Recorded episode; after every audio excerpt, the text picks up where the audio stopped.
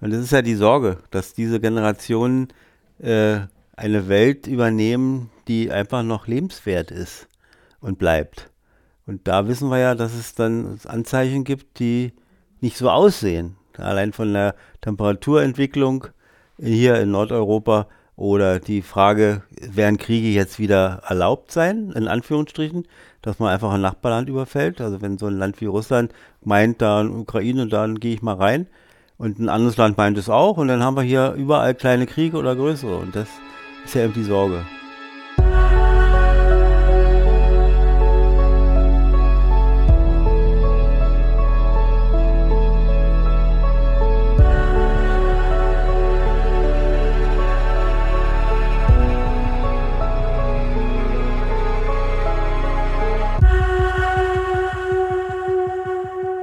Sehr geehrte Hörerinnen und Hörer.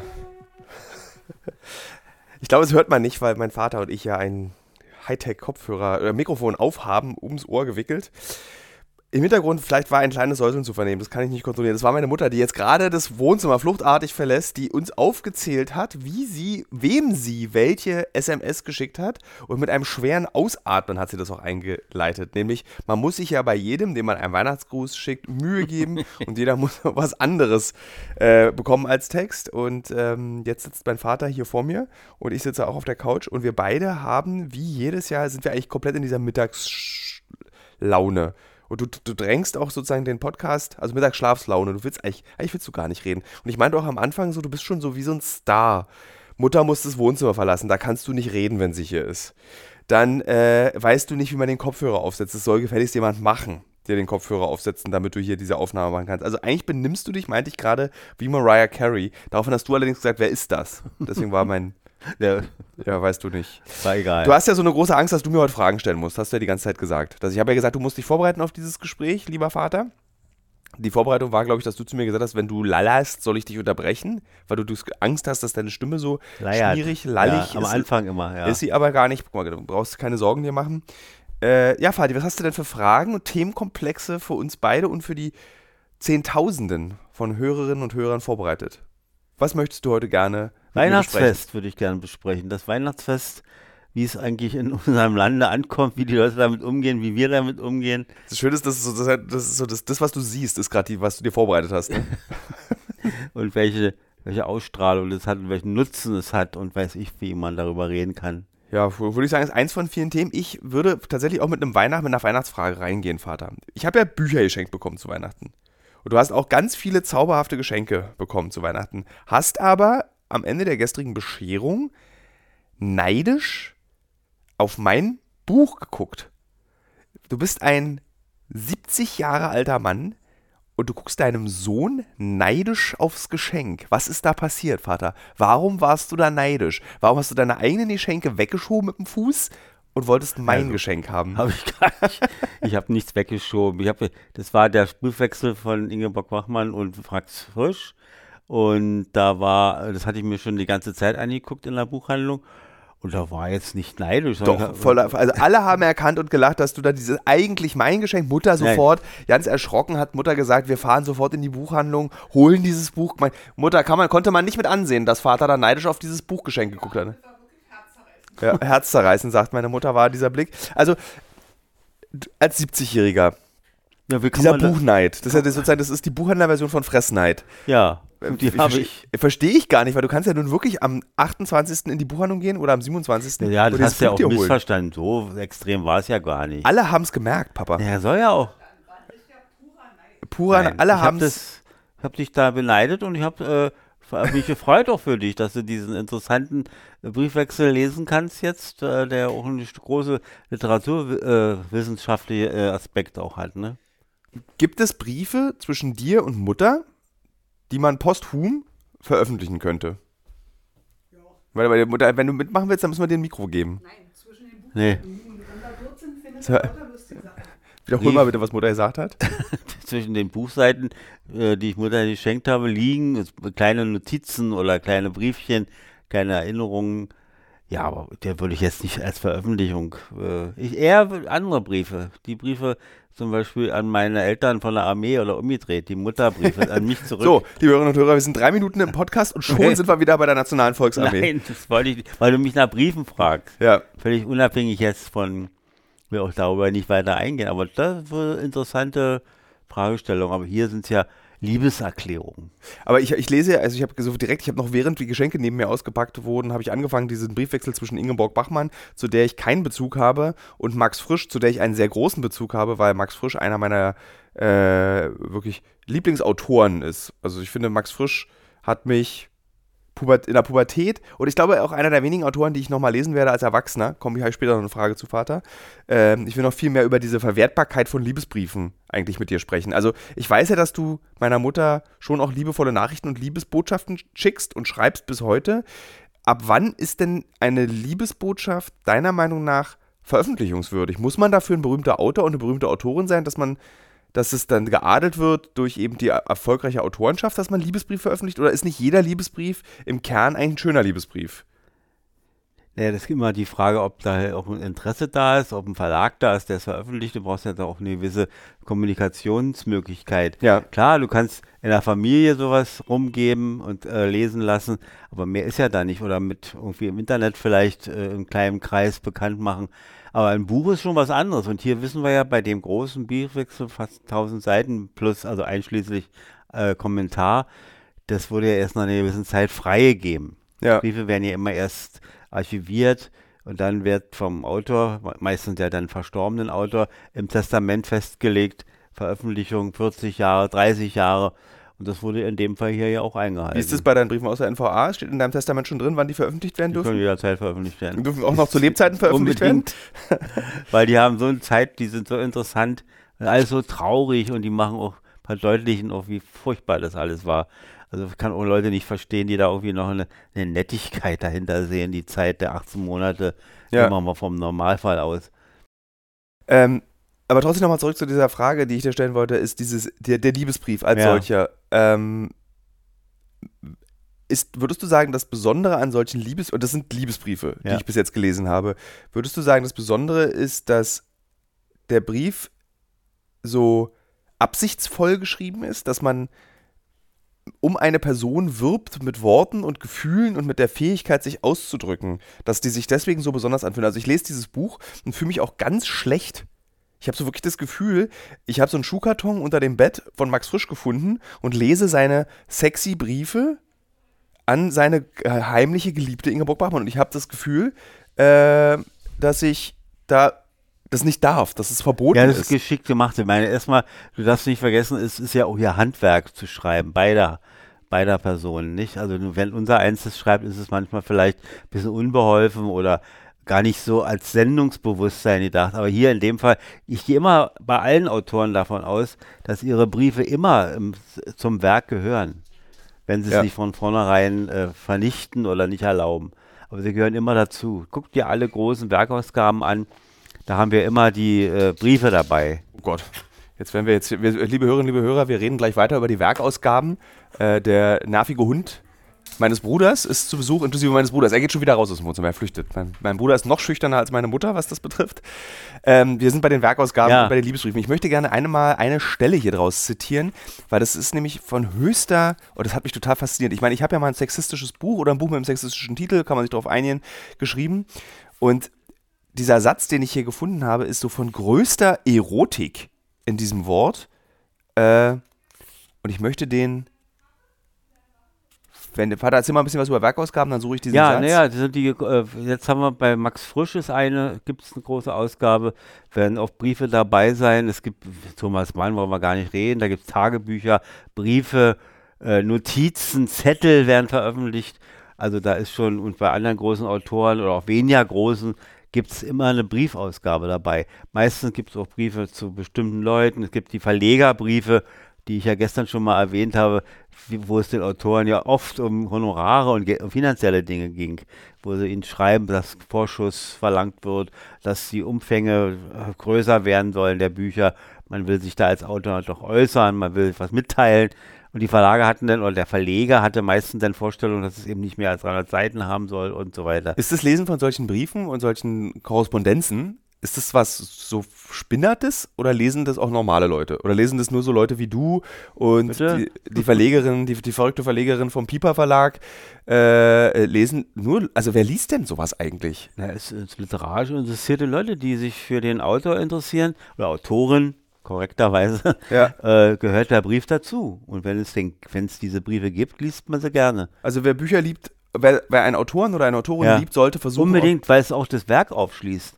Als davor, äh, im, im normalen Buch, im, in seinem Werk, da äh, geht es ja meistens um äh, Sprache oder, oder Handlung mit einem gewissen abstrahierten äh, Gegenstand. Aber hier im Brief wird es konkret. Ja, das merkt man auch hier an diesen Briefen. Geht's, ähm, am Anfang des Buchs geht es um die, hier Andorra, das Buch von Max Ja. Frisch. Und das ist ja, diese, alle Bücher von Max Frisch in meinem Kopf haben so eine Art äh, Monolith, Monolith äh, religiöse Wirkung. Also es sind so Mammutwerke der Literatur, die äh, wirklich für noch für Jahrhunderte einen Bestand haben werden. Und dann liest du eben in so einem Brief, ja, ich weiß nicht, wie ich das Buch nennen soll. Ja. Andorra oder andorraische Sprache oder Andorra ein Versuchsaufbau und dann merkst Das, du, genau. wie das normalisiert wird, dass auch Max Frisch an seinem Schreibtisch sitzt bei Schnaps und Zigarette und Ja. überlegt, wie nenne ich denn dieses Buch? Dass der die gleichen Probleme hat, im Prinzip, und jetzt überhöhe ich mich, mit diesem, mein Buch soll mich cool wirken lassen. Und ich habe es ja geschafft, fünf Bücher zu schreiben, wo ich wirklich eigentlich bei keinem Titel, mit keinem Titel bin ich 100% zufrieden. Zum Teil bin ich außerordentlich unzufrieden mit der Covergestaltung, der Buchgestaltung und dem Titel logischerweise. Aber ich habe, dass diese Sorgen ähnlich sind. Das finde ich so und, toll. Und das finde ich spannend. Wenn man das dann liest, wenn die Autoren sich dann streiten, zum Teil mit den, mit den Verlegern oder umgedreht, dass diese Unzufriedenheit manchmal auch bei rauskommt, nicht? Dass eben gesagt wird, nee, das geht ja gar nicht. Und hier meistens wird auch die Werbeabteilung oder der Lektor kritisiert. Ich denke immer nur an diesen, äh, an das Problem bei Peter Weiß, ganz kurz. Kurz erklären, wer das ist, lieber Vater? Ne, äh, Peter, äh, Peter Weiß, Dramatiker, äh, deutscher, deutschstämmig, also deutsch äh, emigriert, äh, jüdischer Autor auch und in Schweden dann ansässig geworden, ich glaube auch schwedischer Staatsbürger und hat eben bes- insbesondere sich mit dem Faschismus auseinandergesetzt, sich mit der Ermittlung, dieses, dieser große Prozess gegen Auschwitz-Aufseher oder hat, äh, hat er in dramatischer Form gebracht oder äh, ganz groß natürlich die Ästhetik des Widerstands, sein Hauptwerk, kann man heute sagen. Und, und da äh, wurde eben in dem Briefwechsel auch geschrieben, dass da kritisiert wird, dass man bei Peter Weiß in der DDR-Ausgabe original übernommen hat, sein, äh, seine Texte und die, die, Auto und die Lektorin bei Surkamp hat es dann verändert, die Sprache, hat sie glatt geschrieben, also hat verändert seine, seine kleinen Unsicherheiten, die er auch im Deutschen hatte. Ja. Das ist ihm passiert. Er war lange Zeit ja nun nicht in Deutschland. Also die hat sie korrigiert und da ist natürlich, das geht nicht.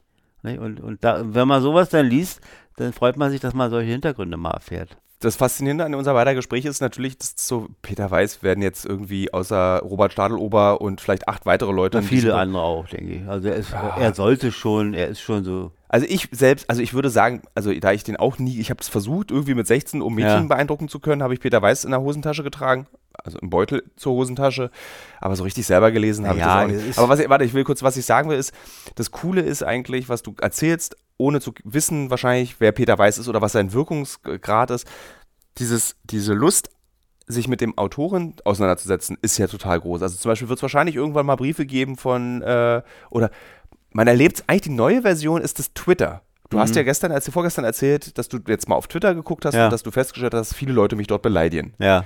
Das fand ich irgendwie süß. Und äh, was ich sagen will, ist, dass zum Beispiel J.K. Rowling, die Autorin von Harry Potter, ähm, da gibt es keinen Briefwechsel zwischen Verlegerin und J.K. Rowling. Oder. Aber was die halt macht, ist eben twittern. Und sie ist aufgefallen in den letzten Jahren auf Twitter eben durch so eine relativ konservative, boomerartige Einstellung zum Leben. Äh, relativ transfeindlich auch, also mit der Aberkennung von Transidentitäten und also es gibt's nicht, es gibt nur zwei Geschlechter, also so eine ganz billige und ganz Wusste ich doofe. gar nicht. Genau. Hm. Und das ist total interessant. Das, was ich über Max Frisch in diesem dicken Buch hier lerne, Hm. lernt man jetzt die neue Generation von Autorinnen und Autoren über Twitter kennen. Also wenn J.K. Rowling twittert, ist das eigentlich der Brief, den wir lesen. gibt's, ja, kann es passieren, dass man diese Dinge dann in Buchform Ja, veröffentlicht? also, ist natürlich das- Internet ausdrucken ist so das, das, Äh, das äh, Schlimmste, was es eigentlich gibt. Aber nicht. ja, ich Ja. glaube zum Beispiel Böhmermann hat letztes Jahr ja, glaube ich, seine Ja. Tweets als Buch rausgebracht. Das ist total bescheuert und eigentlich nur ein Geschenk für Böhmermann-Fans.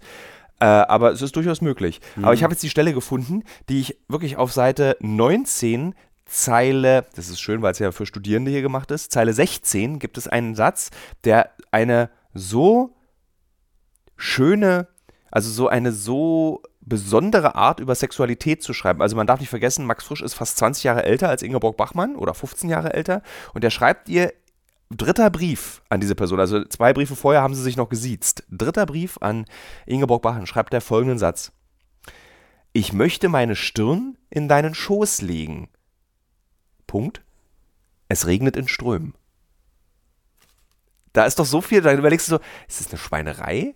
Was meint der damit? Also, weil das war einfach so, er hat davor noch geschrieben, gestern habe ich irgendwie noch eingekauft in äh, Paris, äh, Ja. Quatsch, oder wo er gerade ist, in Zürich. Äh, und dann schreibt er so eine, Sch- also meiner Meinung nach eine Schweinerei. Du guckst mich jetzt so an wie, Ja, ich- für dich ist es nur eine Wetterbeschreibung wahrscheinlich. Okay, dann lassen wir das. Nein, nein, ich Ähm, denke auch nach. Äh, ist das eine Alterssache, dass man irgendwann darüber habe ich heute beim Spazieren nachgedacht, äh, als wir spazieren waren, dieses, dass man sich irgendwann im Leben entscheidet für einen Autoren, den man mag? So, also es, es Ist- kristallisiert sich raus, dass ich eben Max Frisch als mein Autoren für mein Leben und ich habe jetzt beschlossen, ich werde jetzt in drei Monaten 42, ich möchte mich gerne mit Max Frisch intensiver auseinandersetzen. Ich hatte lange Zeit Kafka durch dich und Mutter eher ausgelöst, dass das mein Lieblingsautor ist, aber jetzt irgendwie Max Frisch habe ich für mich selbst entdeckt. So, kommt im Alter eines Menschen die Festlegung auf einen Autoren oder eine Autorin? Nee, glaube ich nicht. Nicht automatisch im Alter. Das kann jederzeit passieren, dass man sich eine Weile vielleicht beschäftigt mit einem Autor. Guck mal, ich habe zum Beispiel diese Idee oder immer noch das Problem, weil du Ma- Marcel Proust genannt hattest, den großen französischen, ja, was ist er Wir eigentlich? unbedingt noch sowas Lockeres Realist, sprechen, Vater. äh, großer, ja, was ist er eigentlich? Realist? Also, er ist so, der er ist so, schwankt so dazwischen, zwischen den literarischen Genres eigentlich. Also, jedenfalls Anfang des 20. Jahrhunderts. Und, und da habe ich auch das Problem, wann lese ich den? Er ist so kompliziert und so, so anstrengend auch zu lesen, nicht? Also, da, ich habe alles versucht, also ich, den habe ich mir aufgehoben. Immer noch. Ja. Das gibt's eben. Man hat einen Autor, hebt ihn sich auch auf. Und das ist vielleicht in deinem Fall auch. Du hast Max Frisch früher nicht gelesen, jetzt hast du ihn dir sozusagen wiederentdeckt. Also das ist normal. Ja. Also was habe ich? habe zum Beispiel, ich bin eher so ein Dürrenmatt-Freund. Der ist, kommt auch so, weiß ich nicht, da liegt mir mehr. Warum? Weiß ich, kann, kann ich hier nicht beschreiben. Diese, dieses, der, dieses, ja, ist ja skurril zum Teil.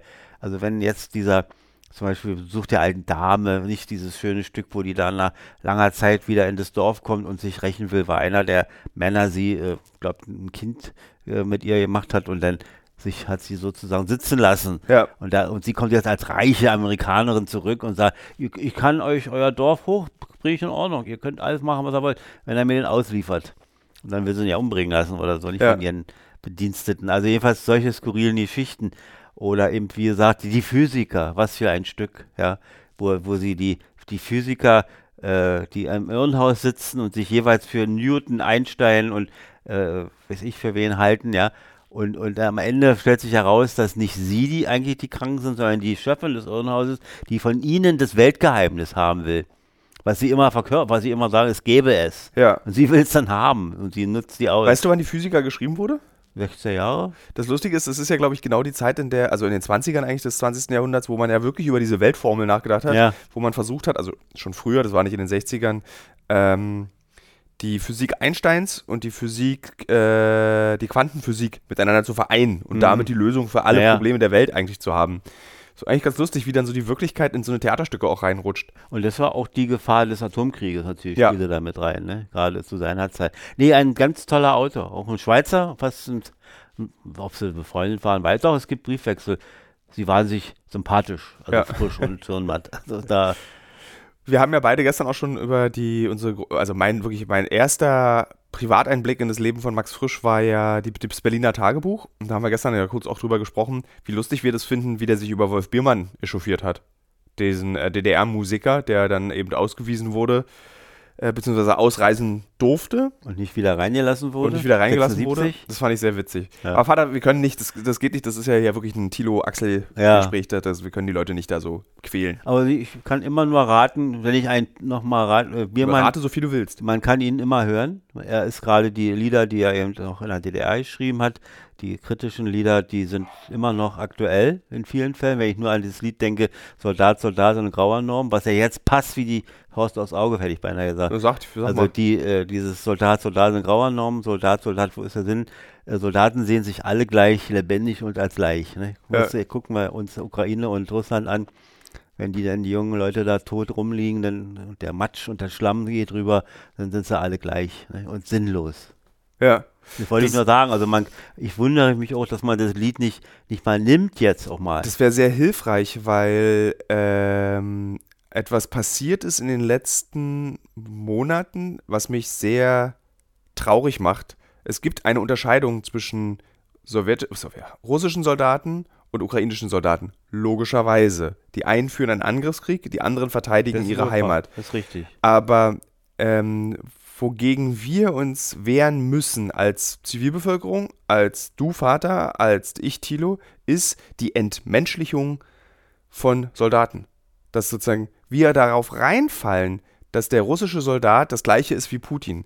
Dass man dem russischen Soldaten den Tod wünscht. Dass man sich wünscht, dass der irgendwie zerfetzt wird von irgendwelchen Bomben. Ich wünsche mir das sowohl für russische Soldaten nicht, als auch für ukrainische Soldaten. Ich wün- wünsche mir, dass dieser bekackte Krieg vorbei ist, dass äh, Putin verurteilt wird, dass er zur Verantwortung gezogen wird für diesen Angriffskrieg, den wir Europa, wir Welt seit 2014 geschehen Mhm. lassen haben. Mhm. Wir tragen eine Mitverantwortung für die jetzt stattfindenden zivilen Opfer in der Ukraine. Und dass das so von uns weggedrängt wird, dass das nicht einmal debattiert wird, diese Mitverantwortung, die wir tragen, dieses, und dass wir lieber dazu neigen, wie, also ich lese so von JournalistInnen äh, auf äh, Facebook und auf, auch bei Twitter lese ich Kommentare über russische Soldaten, da läuft es mir kalt den Rücken runter. Das ist so, da, kürzlich postete ein, ein, ein Kollege, mit dem ich jahrelang zusammengearbeitet habe, postete auf Facebook und ich dachte, ich schreibe da gleich was runter. Was hat Russland eigentlich überhaupt geleistet? In der Geschichte der Menschheit. Hm. Wo du so denkst, was ist das denn für eine Ja, eklige das ist Frage? Die Folge. Das ist die Folge. Was ist, nee, also ich, während ich das sage, ist das so, ich wollte dann runterschreiben, naja, Raumfahrt, Polio-Impfstoff, äh, irgendwie Herzoperation, also was willst du denn da, was, soll- was soll denn? Und dann habe ich gesagt, nee, dann werde ich sofort in so einen Modus des Verteidigers. Ja. Das will ich auch nicht. Ich verteidige doch nicht diesen Angriffskrieg. Ich verteidige doch nicht Russland. Diese Äh, Pauschalisierung, dass man jetzt aufgrund Ja. des Krieges, der auch tatsächlich nur ein Angriffskrieg ist, Der nicht zu rechtfertigen ist. Auf keinen Fall. Damit kann man nicht die Gesamtleistung des russischen Volkes in Frage stellen. Und ich sage immer des Volkes und Ja. nicht der Führung. Und erinnere dich daran, wir hatten ja mit Flo, Florian Baumgarten, erstaunliche Debatten Ja. in Grönland. Erinnerst du dich Ja, daran, als wir ja. zu viert da waren und Florian gesagt hat, es sei richtig, das Moskau am Kaffee Moskau auszustrahlen? Und dann haben wir Ah, ja ah, beide gesagt, was kann denn die Kultur und die Kulturgeschichte dieses Landes für diesen Idioten Putin? So, da haben wir uns ja richtig gezankt. Ah, ja, das ist die andere Sichtweise zum Teil, nicht Ja. der Westdeutschen. Da muss ich jetzt mal so sagen. Ja, das ist okay, weil es ist, ich verstehe das auch so, weil ich habe jetzt keine ostdeutsche Sicht auf Putin, das würde ich nicht sagen, aber ich, Nee, ich meine so, auf solchen Fall, wie im Restaurant den Namen Moskau auszuschalten.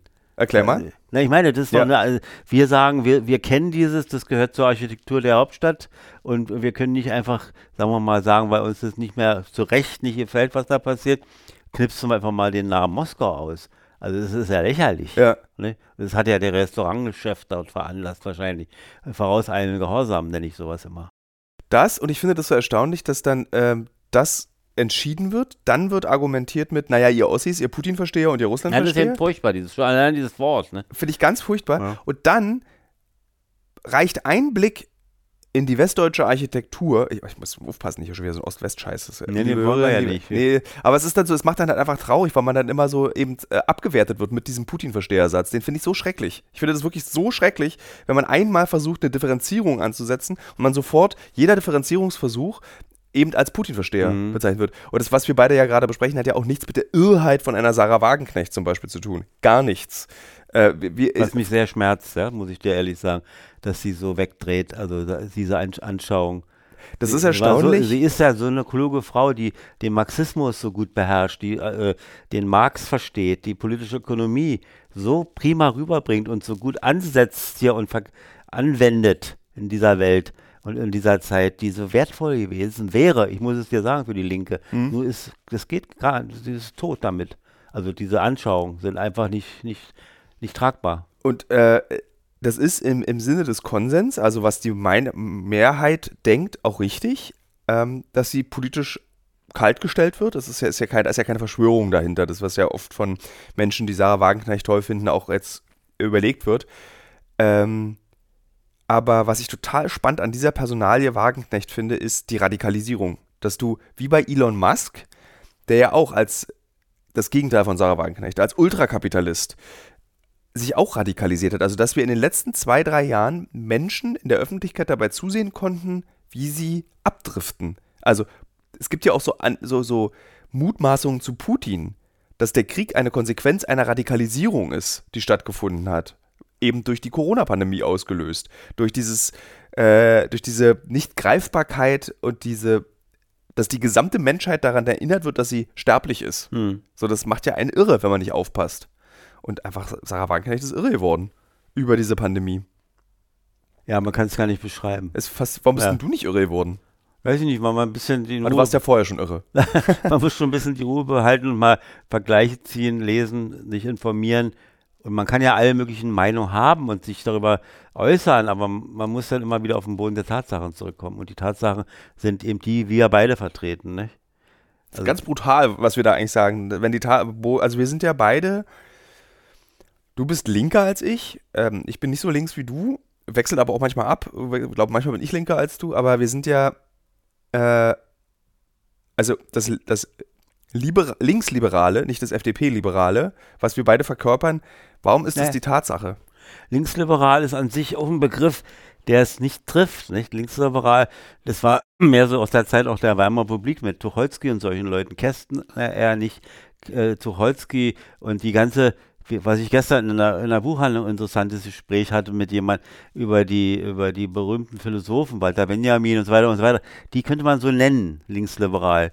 Die entsprachen dann doch mehr der liberalen Politik äh, einer FDP, nicht mit ihrem Kapitalismusverständnis, sondern mit ihrem Verständnis, äh, sagen wir mal, die Einwirkung des Staates zu, äh, zu reduzieren. Darum geht es ja an sich.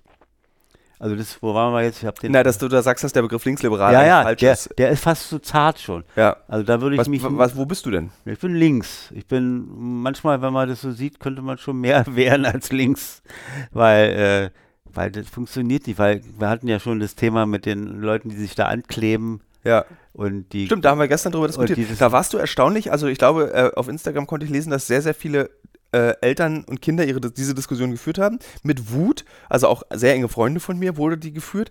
Mein Bruder war intoleranter, was die letzte Generation betrifft, als du. Ja, ja, gut, das entspricht ja mehr meinen äh, linken Vorstellungen, auch den Staat zu verunsichern manchmal. Und wenn er nicht hört, muss er auch fühlen. Im, nicht im radikalen, äh, gefährlichen Sinne, Ja. sondern mal ziviler, ziviler Ungehorsam. Ne? Dass man da sagt, so jetzt nicht so und nicht weiter.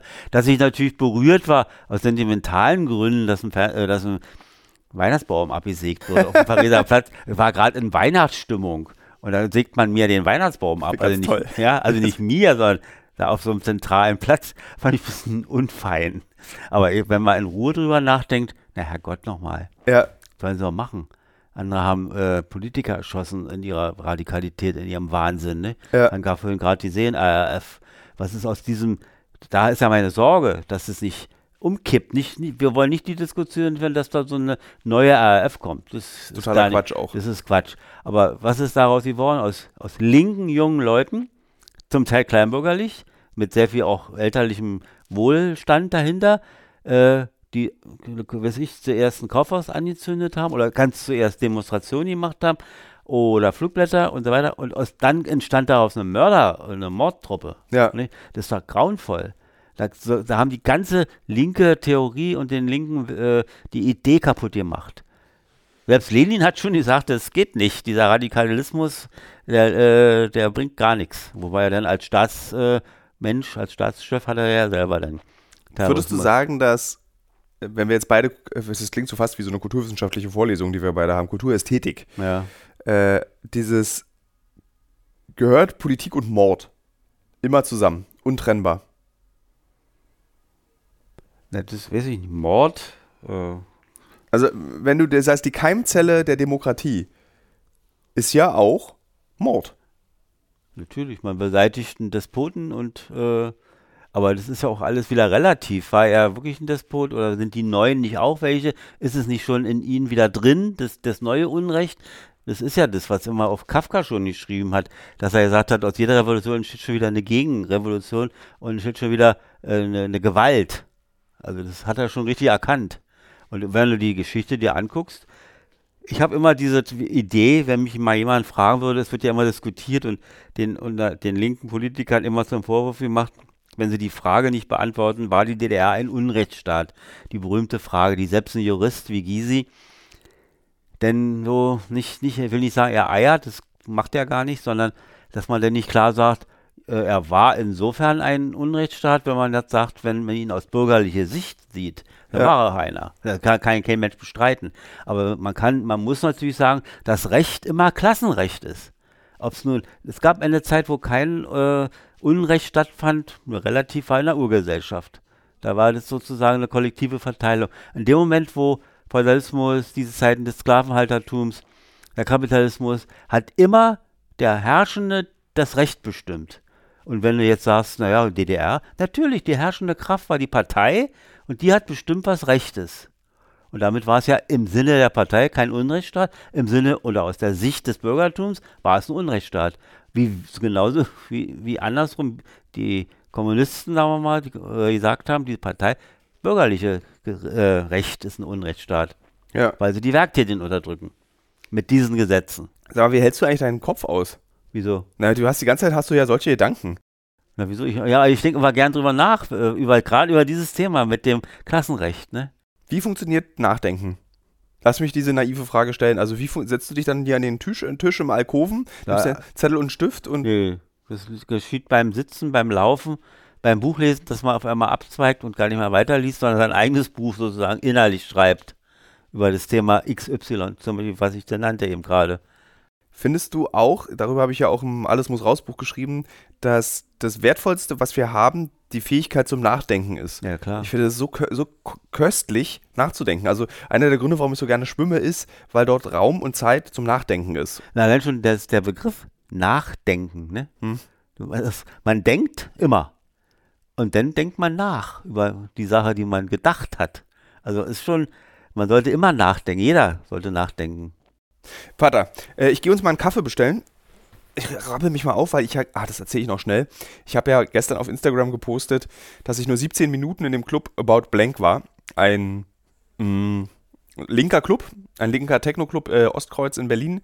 Und wir gehen ja am 24. oft immer zum, auch zum Grab, zum, zum Ärgern von euch, Mutter und Vater hin, weil ihr gerne Zum Ärger nicht. naja, ihr wollt schon, dass ich auch noch länger bleibe hier Ja, abends. Aber- gehen wir immer aus. Und gestern Abend war ich nur 17 Minuten da. Und ähm, der Grund dafür, jetzt kommt die Auflösung, ist, weil ich Rückenschmerzen und Bauchschmerzen hatte. Ja. Nicht, weil ich genervt davon war, dass irgendwie so alles so politisch korrekt ist und ich mich nicht weiß, was ich sagen soll und mir vorkam wie ein Trottel. Nein, ich hatte Rückenschmerzen und Bauchschmerzen und bin deswegen wieder nach Hause gegangen. So, und du erklärst jetzt den Leuten ganz kurz, was deine Gedanken zum Nachdenken sind, während ich einen Kaffee bestelle. Also, los, Fatih, erzähl. Oder mach, mach Literaturtipps 2022. Was empfiehlst du den Leuten? Naja, auf jeden Fall äh, diese Literaturhinweise, die du gegeben hast mit dem äh, Frisch- und Bachmann-Buch, das kann man sich mal anschauen. Man mu- kann ja auch Bibliotheken, kann immer nur empfehlen, das sage ich nur selbst als Buchhändler vielleicht, man Vater sollte redet- auch ist. Bibliotheken mehr Vater nutzen. redet von ganz alleine einfach weiter. Soweit es ihnen möglich ist, haben die die. Neuerscheinungen ja dann auch irgendwann mal da, wenn sie eingearbeitet sind. Äh, es läuft die Und ganze Zeit. äh, sich das in Ruhe mal anschauen. Ja, was kann man lesen? Das sind schon Das- interessante das- Sachen dabei.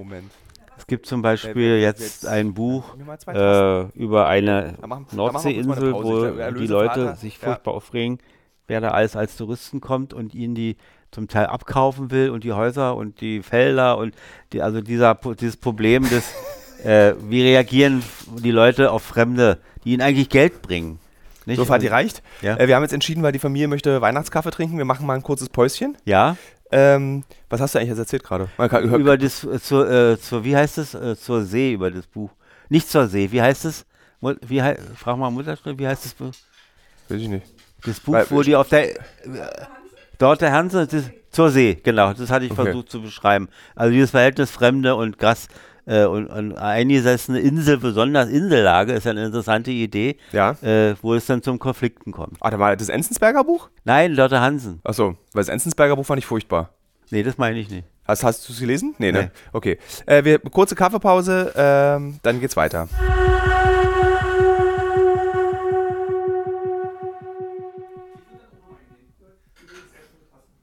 Ich finde es ja immer sehr praktisch, wenn mein Leben korreliert mit den Werbepartnern und Partnerinnen, die ich habe.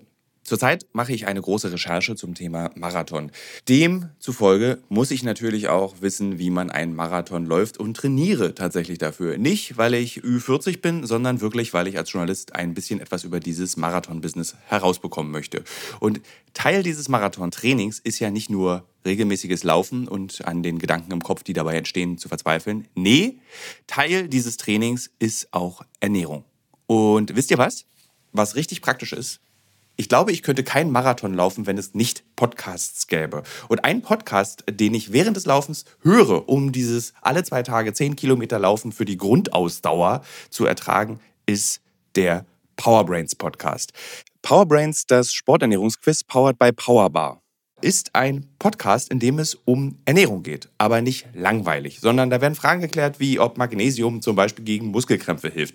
Zum Beispiel die Frage, wie wichtig sind Kohlenhydrate in der Sporternährung und ist es eigentlich für jede Sportart gleich? Also zum Beispiel wisst ihr ja als regelmäßige Hörer dieses Podcasts, ich bin ja auch passionierter Schwimmer und passionierte Schwimmer essen ja nach dem Schwimmen immer einen Döner. Ich kann euch schon mal sagen, da muss man jetzt keine Folge für hören, ist nicht so sinnvoll. Aber vorm Schwimmen ein Teller Nudeln ist sinnvoll. Warum? Das beantwortet eben der Powerbrains Podcast. Können da zum Beispiel auch, eine Frage, die mich auch schon beschäftigt hat, können zu viele Proteine der Niere schaden? Und welcher Profi feiert seinen Sporterfolg mit Beefy und Bier von der Tankstelle? Alles Fragen, die für Sportler und Sportlerinnen wichtig sind. Das Gute an diesem Podcast ist, der ist nicht langweilig. Der ist eben äh, wissenschaftlich, aber auch gleichzeitig ein spannender Mix aus Quizshow zum Mitraten. Dazu gibt es Interviews, Anekdoten und sehr aufschlussreiche Wissensvermittlung mit Host Dani Herzog. Bis zum 14.03. gab es folgende Gäste. Der Ironman-Gewinner und Triathlet Sebastian Kienle, Legende Joey Kelly, TikTok-Fitnessstar Joe Wünsche und andere Gäste aus der Staffel sind René Adler, Otto Bulletproof, Jonas Deichmann, Imke Salander, Maren Schiller, die ich im Übrigen auch für die Recherche treffe, und viele mehr. Jeden zweiten Donnerstag erscheint eine Folge und ihr könnt es auch als Videopodcast gucken auf dem Powerbar YouTube-Kanal. Ja, ich würde sagen, wenn ich es beim Laufen höre, könnt ihr es auch beim Laufen hören oder wenn ihr die Innenseite eines Backofen reinigt oder wenn ihr Staubsaugt oder wenn ihr ähm, lange Pendelstrecken mit der U-Bahn habt, Straßenbahn oder im Auto. Egal. Es ist ein guter Weg, um die Zeit zu vertreiben. Es ist ein guter Weg, etwas über den eigenen Körper zu lernen. So, das Schöne ist ja, lieber Vater, dass wir jetzt die Pause beendet haben. Es gab den weihnachtlichen Kaffee und äh, wir sitzen jetzt ja mit der gesamten Familie im Wohnzimmer mit dem Versprechen, dass sie still sein werden. Und ich möchte jetzt gerne wissen, wie meine Mutter weiter das Geschirr vom Tisch nehmen will, ohne Geräusch zu machen. Mein Bruder jetzt schon mit Geräusch gelacht und meine Schwägerin auch mit Geräusch gelacht. So, ja, man Ja, hört, äh, meine, was meine Ohren hören, können die Hörerinnen und Hörer hören. Viel zu laut, Mutter. also, wir waren, wir- gut, dass wir diese Pause gemacht haben, weil ich fand ja, dass unser Gespräch schon sehr tiefsinnig schon wieder geworden ist.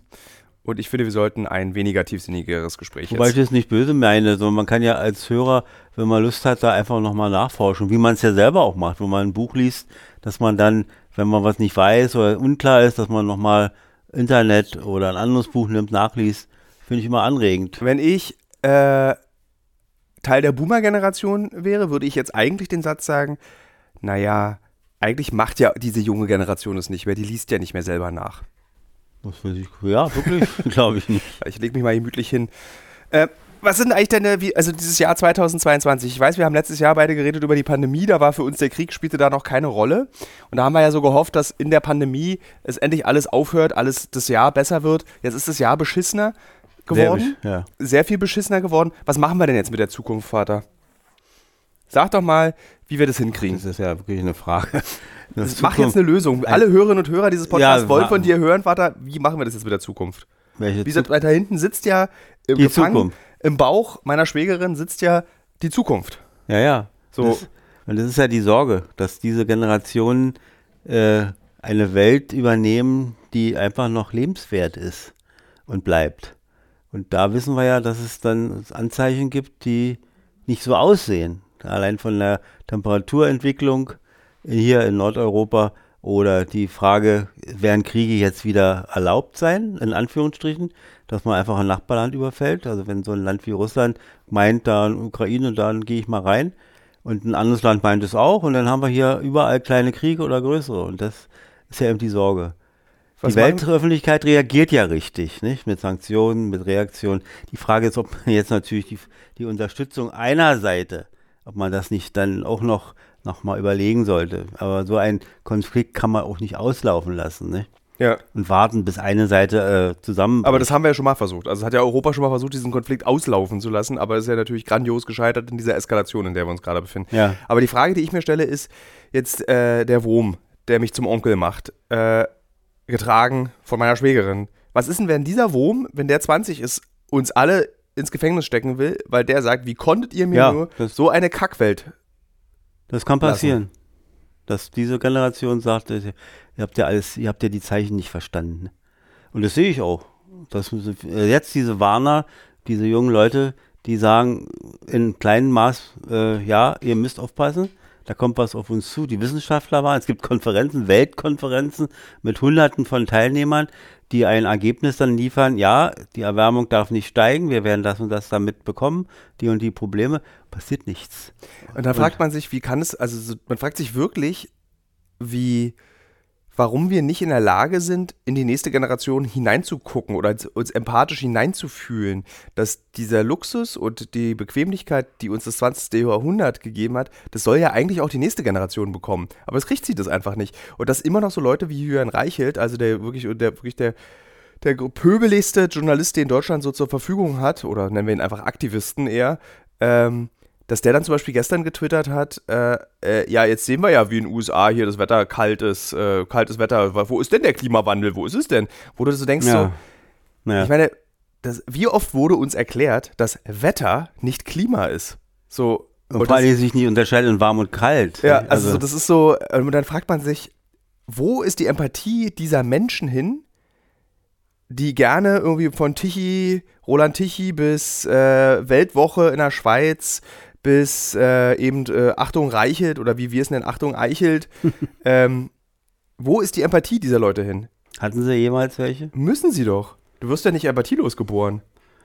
Tja, aber man wird vielleicht mit den Zeiten so abgehärtet und so abgestumpft, auch aufgrund seines Umfelds, der entsprechenden Zeitungen und Medien, in denen man arbeitet, wo das gar nicht verlangt wird. Ja, im Gegenteil, dass man Dinge behauptet, die nur gar nicht stimmen und nur äh, Quote bringen. Daran hängt es ja auch ab. Es ist immer das Problem, dass natürlich bei allem äh, das kapitalistische System ja äh, Ursache ist des ganzen Elends. Diese ständige Profitmaximierung, äh, dieses ständige mehr, mehr, mehr, immer noch, obwohl wir wissen, dass es nicht geht. Die, die Möglichkeiten wachsen nicht hinterher. Wir haben, die Rohstoffe kommen nicht mehr. Und trotzdem wird immer uns so vermittelt, es geht so weiter. Nicht? Also die Produkte, die Vielfalt, die als, als herrlich und schön dargestellt wird, die ist nicht, äh, darf man nicht mehr erlauben. Das, Aber, wir, das, äh, das war ja schon mal tatsächlich Thema unseres letzten Podcasts. Allerdings muss man auch sagen, dass du gestern im Tierpark, unserem Spaziergang, den wir jedes Jahr am 24. machen, zu mir gesagt hast, bring mal bitte deine Oculus-Brille mit, ich möchte gerne auf der Brücke von äh, Captain Picard und Star Trek sein. Also Ja. du willst es ja dann auch ausprobieren, die neuen Sachen. Na, wenn es denn die gibt und da sind, dann bin ich ja auch nicht jetzt, sagen wir mal, äh, absolut dagegen, kann ja nicht wegschmeißen. Das ist Bilderstürmerei. Dass man jetzt, sagen wir mal, Dinge oder Maschinenstürmer, gab es ja auch im 19, 18, 19. Jahrhundert, die die Ursache ihres Elends in der Maschine sahen und nicht in der Frage der Produktionsweise. Nicht? Also die Produktivkräfte sind nicht schuld, sondern immer die Form, wie man damit umgeht, was man aus ihnen herausholen will. Lass und uns für mal- wen vor allen Dingen. Lass uns nochmal zurückgehen, weil ich die Frage, vielleicht kannst du die beantworten, wichtig finde, ist, wie bleibt man denn ganz besonders als Mann, wie bleibt man ein empathischer Mann, Vater? Also wie schaffst du es, dass du nicht an dieser Welt verroht bist?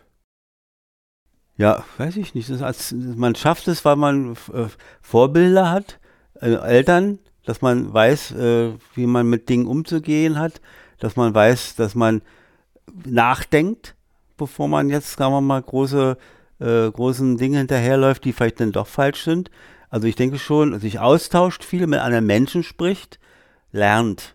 Das wäre ich schon mal eines der wichtigsten Gründe. Aber das klingt eher so, wie das, du, du, du, beschreibst, wie man ein schlauer Mensch wird. Die Empathie und Klarheit finde ich ja bedingen sich ja. Ich, ich kenne auch doofe Menschen, die empathisch sind. Also ja, oder was ist eine Schlauheit? Ist ja, äh, meinen wir damit gebildet oder unge meinen wir damit Schlauheit. Einfach Schlauheit. Schnell einfach zu wissen, wie man durchkommt im guten Sinne. Ja. Und aber warum, also zum Beispiel Julian Eichelt ist eben jemand, der, der ist ja nicht dumm. Der ist ja auch schlau. Aber trotzdem ist es einer der kältesten Personen, die ich je in meinem Leben getroffen Er benutzt habe. aber diese Eig- Eigenschaft dann zu einem Negativen. Also nicht zu den, wo ich sage, nach vorne denkend, für die Menschheit denkend. Er denkt für, Weiß ich, äh, erstmal für sich, also auch- und für und eine negative Weltanschauung, nenne ich sie mal. ja. Man kann die ja gar nicht mehr be- benennen. Wie nennt man die jetzt? Also er will, dass man sagt, dass er rechts ist, damit er sich darüber aufregen kann, dass er als rechts eingeordnet wird. Aber du hast recht, das ist so uneinordbar. So, weil, äh, weil dieses traditionelle Weimarer Rechts, Rechts, links, Bund, Reichstagsplätze ja, haben damit heute gar nichts, mehr zu tun. Also er ist ja, er ist ja kein industrieller Nationalist, der äh, die Grenzen des Deutschen Reichs äh, irgendwie verbreitern will, was ja eben das traditionelle Rechts wäre. Das will er doch gar nicht. Er will ja nur Aufmerksamkeit für sich. Also eigentlich ist es ein, ist der, der Rechtskonservative des 21. Jahrhunderts ist eigentlich apolitisch. Da geht es nämlich immer nur um den Einzelnen, um den, der laut ja, spricht. ja, um dieses Wort zu nennen, äh, Narzissmus, eben, Ja. der Selbstverliebte, nicht? Also der sich, sagen wir mal, in seinem eigenen Spiegel verliebt, in seinen eigenen Spiegel und Spiegelbild. Das ist, sagen wir mal, auch die neue Zeit. Egoismus, Selbstverliebtheit, Ja. nicht mehr an andere denken. Asozial, im, jetzt im Sinne von asozial, also nicht für die Gemeinschaft denkend. Ja. Wobei dieses Wort schon gefährlich, aber Ist gefährlich, ja. Ja. Aber wir können, ich glaube, in diesem Zusammenhang hat man es verstanden. Das Ja. ist eigentlich eine, ich finde das eine sehr schöne Erkenntnis, die wir da beide haben, dass der, das politische Rechtssein gar nichts mit Politik zu tun hat, sondern eher mit Aufmerksamkeit. Weil das Ziel dieser Leute, dieser, dieser jungen Freiheit, dieses äh, von Julian Reichelt, äh, ist ja nicht eine politische Änderung. Da ist ja gar keine politische Perspektive, so wie genauso bei der AfD, da ist ja auch keine politische Perspektive. Also was wollen die denn? Was würdest du sagen, was will die AfD? Also jetzt mal Höcke rausgeschlossen, der irgendwie so einen Lederhosen-Faschismusstaat sich wünscht, äh, wo alle Frauen irgendwie jede 18 Kinder bekommen und äh, Schulbildung nach der 8. Klasse aufhört und wir eigentlich alle wieder Flüge durch den Dreck ziehen. Das wünscht sich Höcke, aber was, was will die AfD politisch? Die will doch auch nichts. Naja, die will, sagen wir mal so, das Liberale rausnehmen aus dem Staat und die Frage der, die Frage der Großzügigkeit, was die, sagen wir mal, die Flüchtlinge betrifft, Asylpolitik ändern. Also dieses Deutsche für Deutschland oder so. ja, aber das, auch das, es ändert sich ja alle drei Monate gefühlt. Also es war ja dann so, erst für Corona, äh, erst gegen die Impfung, dann für die Impfung. So, dann, Also sie gehen auch mit ihrem ihr Fähnchen auch nach dem Wind, also Ja. so wie es gerade, wie es gerade gut ist, ne? Also was ihnen nutzt. und das ist interessant, weil das ist eigentlich ein Beleg dafür, dass sie nicht politisch agieren, sondern äh, tendenziös Das, oder ja, situationsbedingt. Situation, immer. weil Politik ist ja immer Entscheidungen, die Generationen betreffen. Also ein langer Atem. Etwas Politisches Ja, ja. kann nur langfristig sein und nie kurz- und mittelfristig. Kann es schon, also wenn es jetzt tatsächlich um Entscheidung geht, äh, wenn es hier um Leben und Tod geht in so einem Land. Ja, aber es hat ja trotzdem immer Ja. langfristige Das hat Auswirkungen, Ja, ja. also du hast ja selbst die Entscheidung, zum Beispiel, das war ja eine kurzfristige Entscheidung, dass jetzt irgendwie in öffentlichen Verkehrsmitteln Masken getragen werden. Aber es hat ja langfristige Auswirkungen, dass diese kurzfristige Entscheidung getroffen wurde. Mhm. Ja, dass zum Beispiel wieder die Leute sagen, ich trage keine, ich trage eine, oder ein Bundesland sagt nein, eins sagt, wir lassen es noch. Das ist ja auch alles Schwachsinn. Ja. Nicht? Also entweder wir machen alle und man fährt mit dem Zug nach Magdeburg und dann kurz hinter Brandenburg, dann kannst du dann äh, die Maske wieder abnehmen. Also ist ja, Ja. äh, also nee. Äh, man neigt ja auch zum Verkomplizieren in solchen Ja. Sin- Sin- ist- Aber es ist ja, ich meine, dass es nicht funktioniert, ist aber für mich ein guter Beleg, dass das feudale System, äh, feudal, das Föderalstaatssystem in Deutschland funktioniert. Also, dass, dass wir Bundesländer haben, dass wir nicht für alle Bundesländer eins entscheiden, sondern jeder Bundesland für sich auch noch Entscheidungen treffen kann, was ja für eine gewisse Unabhängigkeit der Bundesländer sorgt, was für eine Individualität der Bundesländer sorgt, also dass nicht für alle die gleiche Politik gilt, ist ja ein Vorteil. Und anhand dieses kleinen dummen Beispiels der Maske, was ja eigentlich keinen betrifft, ob ich jetzt nun in Sachsen und Brandenburg meine Maske ab- und aufsetze, ist ja kein nicht Drama. Das, das ist kein Drama, aber ich finde, diese, diese 16-Stimmigkeit ist schon ein bisschen kompliziert für ein Land. Ja? So groß sind wir ja nicht. Das war jetzt, sagen wir mal, denk mal nur an Saarland, Bremen und Berlin. ja unterschiedlicher äh, können diese drei Bundesländer nicht ja, sein. Stell dir vor, für alle gelten dieselben Regeln. Ja, und es ist aber so. Warum soll man Und da spricht die DDR aus ein. Zentralstaat wie Frankreich fragt ja auch nicht danach, ob man, sagen wir mal, in Südfrankreich anders denkt als äh, am Atlantik. Ja, aber die Frankreich hat was, was wir nicht haben. Äh, einen nicht durch Faschismus versauten Nationalismus. Ja, aber auch durch, Also, naja, wer, wer ist schon wieder so deep, Vater? Wir sollten Ja, wollen ja. Spaß. Die Ja. Leute wollen Freude am Ende des Jahres. Die wollen Ja. lachen. Die wollen eine Revue mit dir und mir. Die wollen dich, Vater, im kurzen Tütü tanzen sehen. Ja, ja, wir haben ja kein Fernsehen. Nee, gut, wir können wir ja beenden. Also die Frage des Nationalismus wäre ein Thema für sich schon wieder. ja, hab ich gehört. Ja. Also das, aber ich denke mal, dieser Föderalismus ist ja auch eine Bedingung gewesen nach dem Krieg, dass die Bundesrepublik überhaupt, also Deutschland überhaupt existieren konnte, ne? Überhaupt durfte. Ja. Die, die Alliierten waren so ängstlich, wenn sie sagen, oh, wir lassen es nicht zu, dass wir ein Gesamtdeutschland, ein, das wird uns zu stark. Und diese Verunsicherung und dieser, die Hackerei sozusagen ist ja manchmal vielleicht fast ganz gewollt, ne? Ja, also ich finde es ganz sympathisch, dass man sich so uneinig ist und dass wir uns auch alle äh, einfach auch ähm, juristisch. Aber es kostet so viel Kraft und Geld. Natürlich kostet es Kraft und Jedes Geld. Bundesland ein Ministerien und Geld und ja, aber stell dir vor, wir hätten die Drogengesetze aus Bayern in Berlin. Da würde es diese Stadt gar nicht geben. Die hätten wir ja nicht. Das wurde jetzt irgendwie doch so ein, äh, sagen wir mal so, wie- gibt mal diesen Begriff dafür, also Konsens? Konsens, ja. Okay. Und wollen die auch nicht, da wäre auch kein äh, Ministerpräsident, äh, der, der sich mit dem anderen streitet, sondern es wäre eine Gesamtzentralregierung. Vater, bist du anhand der Drogen? Wahrscheinlich wird es ja so sein, dass nächstes Jahr äh, Cannabis in Deutschland legalisiert wird. Bist du dafür? Cannabis legalisiert. Ja, wie ist es? Die Abgabemenge ist ja immer die Frage. Und Möchtest du gerne eigentlich an diesem Kiffstift, den ich aus den USA illegal hier eingeführt habe, ziehen? haben wir doch schon mal. Ne, aber ich habe jetzt, äh, ich habe den doch mitgebracht, wieder frisch. Du hast ja gestern ganz neidisch geguckt, weil Mutter ja, also, ach so, da fällt mir gerade auf, du warst nicht nur auf mein Buch neidisch, sondern auch auf Mutters Marihuana, essbares Marihuana neidisch. Kann ich davon dann auch mal was haben? Nein, Vater, es ist für Mutter. Sehr seltsame Dinge erzählt. Ne, ich finde, das muss man auch laut diskutieren. Ja. Das, äh, Nicht neidisch, aber. doch, da ist überall wieder kindlich. Was, was, was wolltest du von Berti haben? Wolltest du Bertis Steam Deck haben? Oh ja, Da ist ein Computerspiele spielen. ja. Und von Kati den, diese Nikes für Babys, ne? Ja, unbedingt. Da kann man dann so ein kleines Theater machen mit, mit den kleinen Tüchchen. Also wir stellen auch fest, man äh, bleibt empathisch auch als erwachsener Mann, Ja, indem man einfach bleibt wie so ein pubertierender Junge. manchmal ist man so, ja. Da gibt es dann Spielneid. Äh, hat man, nimmt man sich das vor, im Leben eigentlich empathisch zu bleiben? Ich weiß nicht, ob man sich so Reflektierst du weit. dich so weit, dass du, ich darf Nee. kein Arsch werden, ich darf kein Arsch werden? Nee, das so weit geht. Nee, ich bin Ich so. mach das ganz Ich oft. bin so, wie ich bin. Und wenn es schief geht, dann kriege ich ja schon eine Reaktion von der Umwelt. Also von der äh, Verwandten, Freunde, Familie. Aber was ist denn, wenn die Verwandten, Freunde mir sich nicht mehr trauen, dir zu widersprechen, weil du so eben so eine Arschgeige geworden bist? Was ich mir jetzt auch nicht vorstellen kann, Ja. aber Meinst du wirklich, da gibt es Ja. niemanden, der mal einen zur Seite nimmt und sagt, Mensch, was ist mit dir los? du darfst ja leider alles. Ja. Du darfst ja immer alles. Also außer selbstständiges Leben führen, weil du Mhm. mit meiner Mutter verheiratet bist. äh, aber sonst darfst du ja eigentlich machen, was du möchtest. ja. Ja. Ist doch gut. Macht das dich zum glücklichen Menschen? Ja, ich kann nicht sagen, dass ich unglücklich bin. Ja.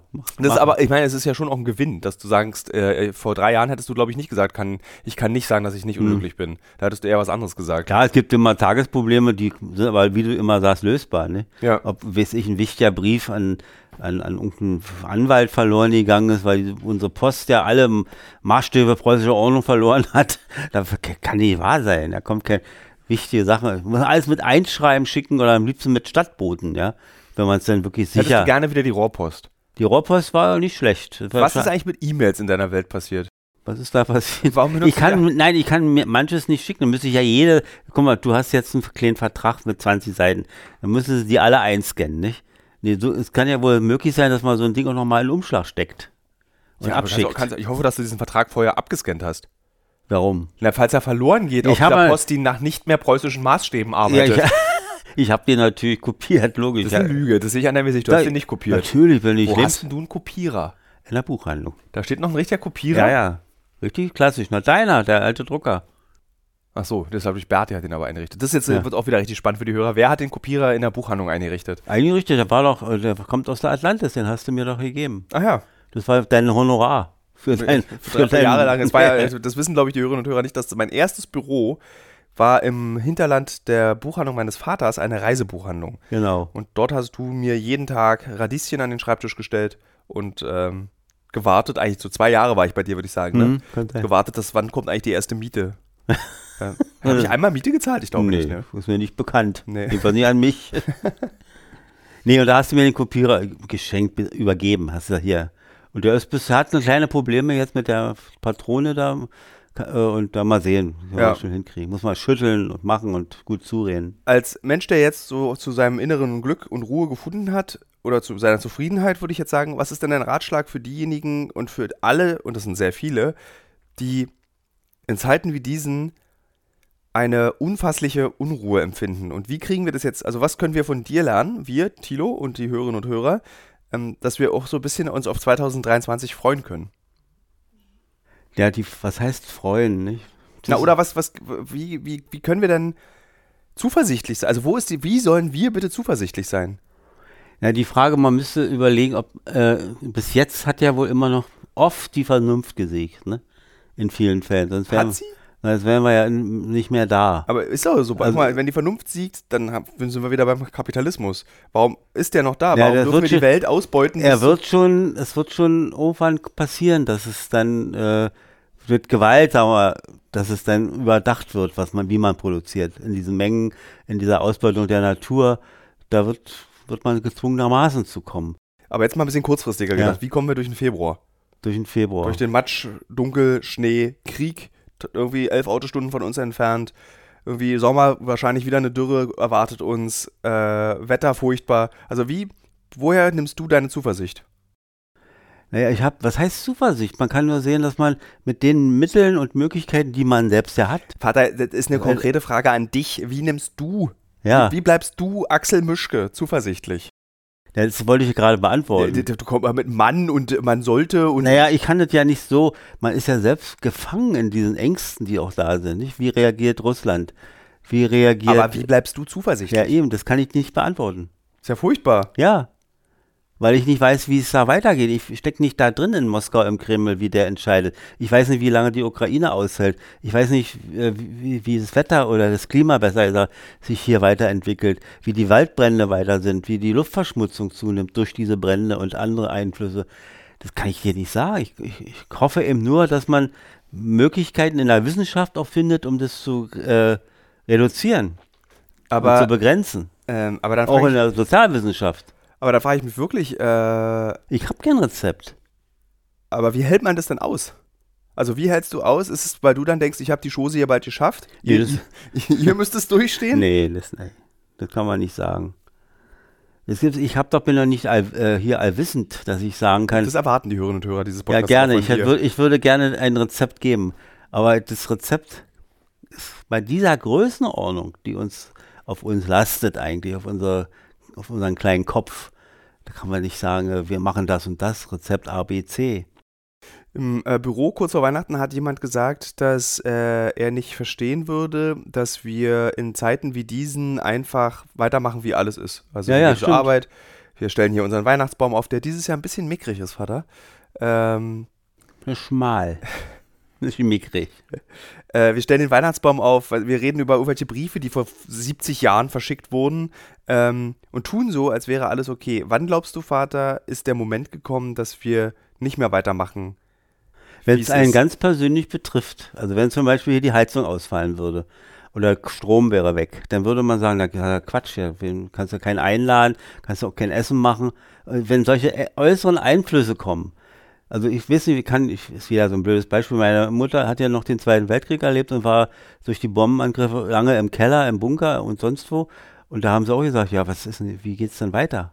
Die Stadt ist zerbombt, alles kaputt, kein Essen, kein Strom, kein Gas, nichts da. Und es ging weiter, indem die Leute dann das wieder zusammengebaut haben, wie die tollen Leute da in der Ukraine, die dann versuchen, in wenigen Tagen und Wochen die Stromnetze und die äh, Versorgungseinrichtungen wiederherzustellen. Nichts anderes war hier. Der, der Mensch hofft und baut und fleißig versucht was. Wie krass ist es eigentlich, dass wenn du mal überlegst, dass im, in der Geschichte der, also sagen wir mal jetzt nur die christliche Geschichte der Menschheit, so seit 2000 Jahren, ähm, dass in diesen 2000 Jahren eigentlich nur 50 Jahre ein Höhepunkt der Bequemlichkeit war und das jetzt schon wieder vorbei ist. Also wenn du so überlegst, dass in den, in, in, in den 90ern war es richtig bequem und jetzt, jetzt geht schon wieder, jetzt ist der Moment gekommen, wo in Deutschland die Angst besteht, man, der Strom würde ausfallen. es gibt einen Medikamentenmangel, es gibt einen Mangel Naja, plötzlich wieder. damit können die Westdeutschen gar nicht umgehen. Ja, die Ostdeutschen auch nicht, Vater. Natürlich, wir haben ja, die Älteren kennen. Ja, die Älteren. Ja. Ja. Oh, Was war das denn? man kauft schon Knall-R. Was war's? Frohes Neues? Also, richtig gedonnert da vor der Tür gerade. Ja. Ja, ja. Äh, kaufst du ja- Böller? Nee. Wann hast denn du aufgehört, Böller zu kaufen? Schon in der Bölle haben wir lange nicht mehr, Raketen auch nicht. So zehn Jahre, so zehn, Ja. sechs, ja, zehn Jahre. so alt geworden jetzt dafür. Irgendwie macht es auch keinen Spaß mehr. Was macht noch Spaß? Was heißt mit Freunden zum Beispiel Silvester zu, zusammenzusitzen, zu essen und zu trinken, sich zu unterhalten und vielleicht von bestenfalls eine Wunderkerze abzuzünden. Ja, auch bescheiden geworden. ja, ja, ein bisschen, ja. Äh, du Aber soll ja, ich mich denn diesen Blödsinn da einreihen und das da abschießen, da viel, viel Geld ist auch.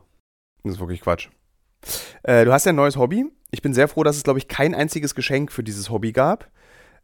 Steampunk. Ja, Hobby, ich, ich habe mich beschäftigt damit. Warum? Weil ich es interessant war, diese Verbindung zu Jules Verne und zu den, äh, sagen wir mal, technischen äh, Fantasten, die sich da was ausgedacht haben, was nicht funktionieren konnte, aber immerhin, äh, finde ich faszinierend. Und wenn junge Leute oder überhaupt Leute sich dann damit auseinandersetzen, sich so anziehen, so was bauen, was ja auch nicht funktioniert, aber was erstmal so aussieht, also finde ich schon ganz lustig. Das ist mal wirklich mal, ist mal was anderes. Möchtest du gerne so einen Zylinder mit so einer Schweißerbrille haben und so einen Ledermantel? Und soll ich dir zum Geburtstag Quatsch. Gestern habe ich mich mit äh, Freunden in einer Kneipe in Berlin darüber unterhalten. Und da meinte der eine, äh, der auch einen äh, Podcast hat, den ich sehr, liebe Hörerinnen und Hörer, allen empfehlen kann, läuft schon, der Podcast, äh, meinte Konrad aus diesem Podcast, dann schenken wir deinem Vater nächstes Mal einfach ein ganz großes Zahnrad. Ja, zum Beispiel, das ist ja, das Zahnrad ist eins der großen Symbole, ja. Ja, würdest du dich freuen über so ein kupferfarbenes 1,40 Meter Durchmesser Zahnrad? Ja, ja, das ist vielleicht nicht so. Was baust du dir dann? So?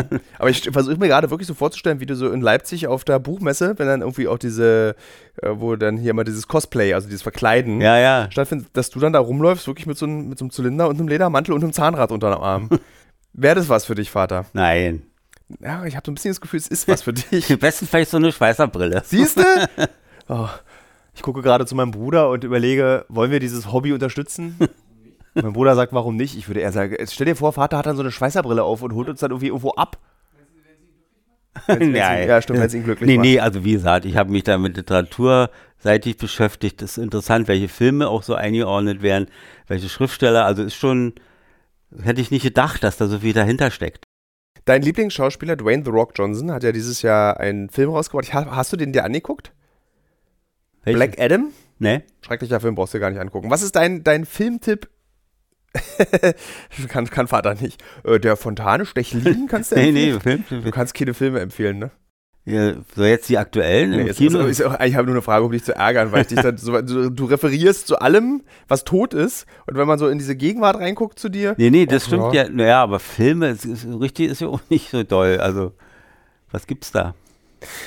Naja, also im Westen nichts Neues, der Neue. Also Furchtbar. Da, da hattest du ja so recht gesagt, es ist so alles so kalt, nicht? Die Menschen sind eigentlich so wie Figuren nur. Ne? Ja, das ist mein Problem mit diesem Film äh, tatsächlich Ja. ist dieses, dass du, dass das Buch und die andere Verfilmung, die es gab, das Ziel ja hat, dass du wirklich empathisch mitfühlst, also nicht empathisch mitfühlst, dass du mitfühlst mit diesen jungen Männern, die da Ja. sinnlos in diesen Schmottergräben verrecken.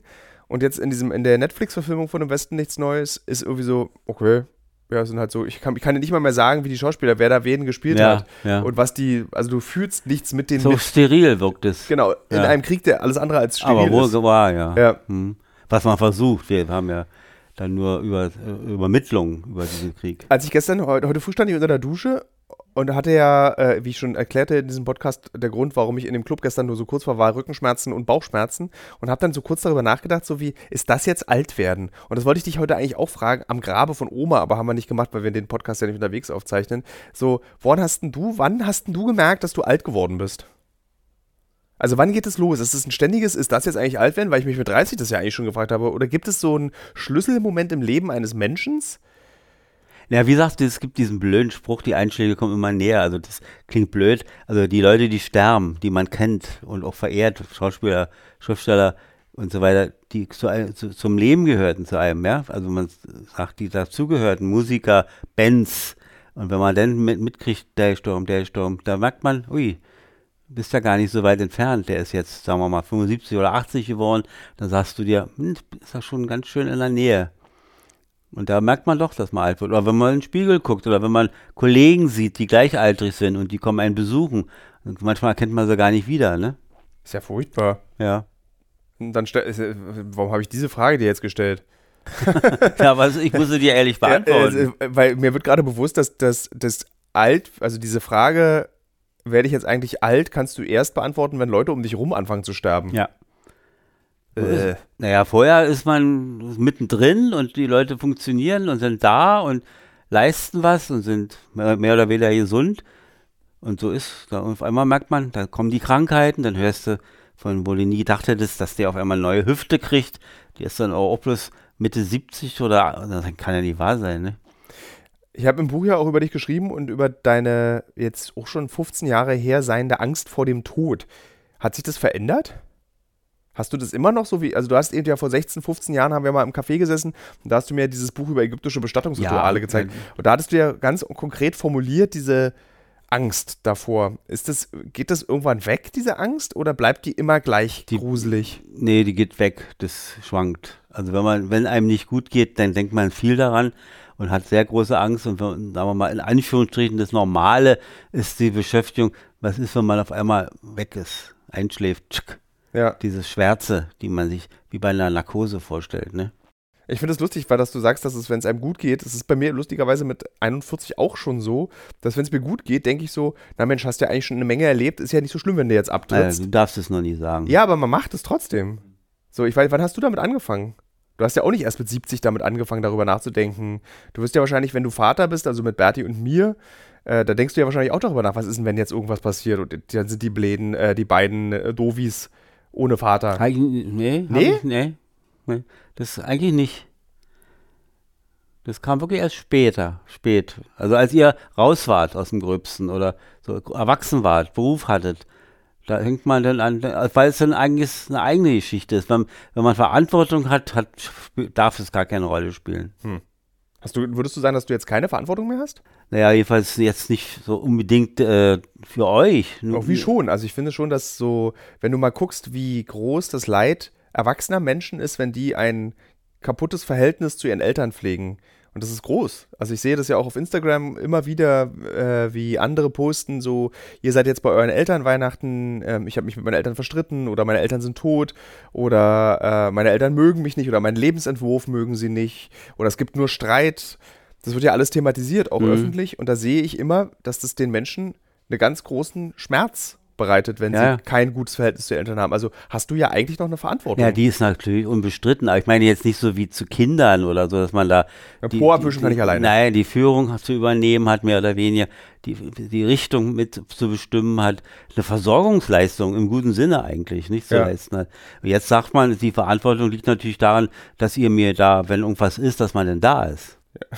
Das äh, ist halt, der- Ja, hat denk an dein Beispiel Argentinien, ne? Wo ich schon die Flugverbindung ausgesucht habe. Voll süß.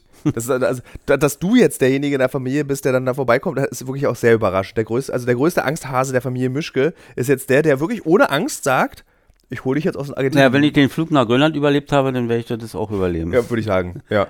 Der war nicht schlecht. Erzähl mal von Grönland noch, wie du das reflektierst. Also für diejenigen, die den Podcast jetzt zum ersten Mal hören, mein Vater und ich waren dieses Jahr gemeinsam in Grönland. Ich war dort arbeiten für einen Film, der nächstes Jahr im Mai äh, ausgestrahlt So wird. spät erst? Ja, ja, der, der hätte jetzt eigentlich schon im November kommen sollen, Ja. ProSieben hatte so einen Schiss vor der WM, dass der Film nicht ausgestrahlt Ach wurde. so. Ähm, der nächstes Jahr, ich weiß gar nicht, ob ich das erzählen darf. Naja, ist auch Schnuppe. Ähm, und äh, genau, und dann habe ich dir zum 70. geschenkt, dass du bei so einem Dreh einfach mitkommen darfst und dir das alles angucken kannst. Und wir haben heute ja auch noch mal kurz darüber gesprochen, dieses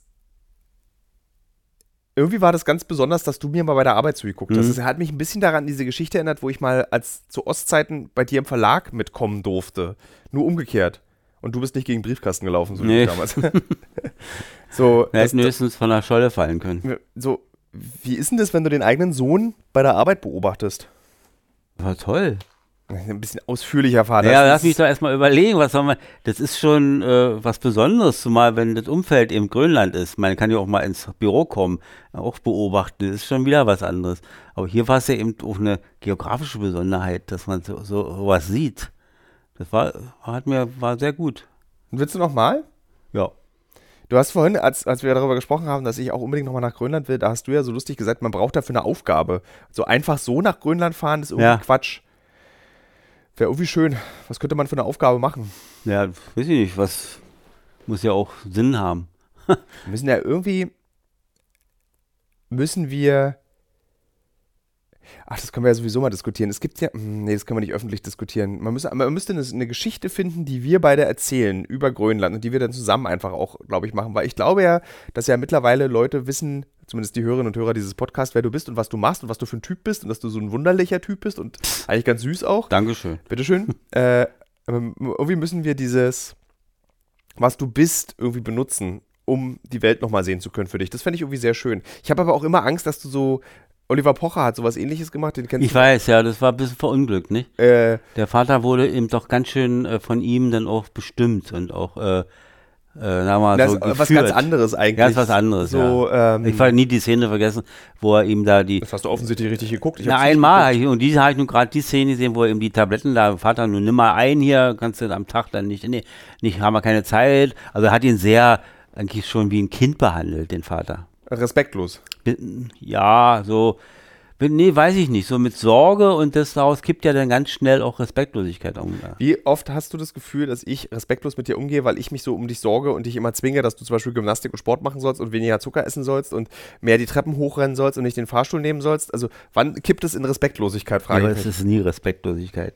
Aber du bist schon oft manchmal auch ganz schön garstig, wenn ich Na das gut, so... da muss man ja auch mal antworten können. nee, respektlos ist es nicht. Manchmal ist es ein bisschen viel, aber es ist nicht respektlos. Was erhoffst du dir für dich ganz privat von 2023? Also sozusagen, was willst du tun, was willst du erleben, was willst du machen? 23? Ja, also nächstes Jahr ist das. Naja, als erstes natürlich, ohne jetzt zu schleimen, erstmal ein toller Großvater werden. das ist klar, freue ich mich drauf. Im Rahmen der Möglichkeiten, die man hat. Da bist du echt Opa, ne? Ja, ja. Ein Alter schon. Na ja, gut, wobei so alt ist das Verhältnis. Früher waren die, die Großeltern jünger. Äh, waren die da nicht irgendwie 48? Na, so ungefähr, ja. Nee, das, das zum Beispiel, gesund bleiben, mehr oder weniger gut. Und naja, irgendwas noch im Garten, ein bisschen was erleben mit euch. Die Familie soll okay sein. Viele anregende Gespräche mit Freunden. Und das, ja, was kann man tun für diese Gesamtlage? Ich habe dir nicht zugehört. Ich habe gerade darüber nachgedacht. Kannst ja nochmal Ich anhören. Da, ich muss gleich nochmal rein, muss nochmal wiederholen, was er. Ich Nee. denke gerade da paar drin, ich könnte Opa sein. Du ja. Guck mal, ich bin 42 werde ich im März. Ich könnte mit 20 ein Kind bekommen haben, was Natürlich. jetzt 20 ist, was ein Kind bekommt. Ich könnte, mit, ich könnte Opa sein. Naja, Was ist das für eine Frechheit? Wann ist denn das passiert? was? Dass man Opa werden könnte, theoretisch. Na, immer im- die Frage, sein Lebensalter im Verhältnis setzen zu einer Bekanntschaft oder Ehe. Ob die die schon gehabt haben könntest.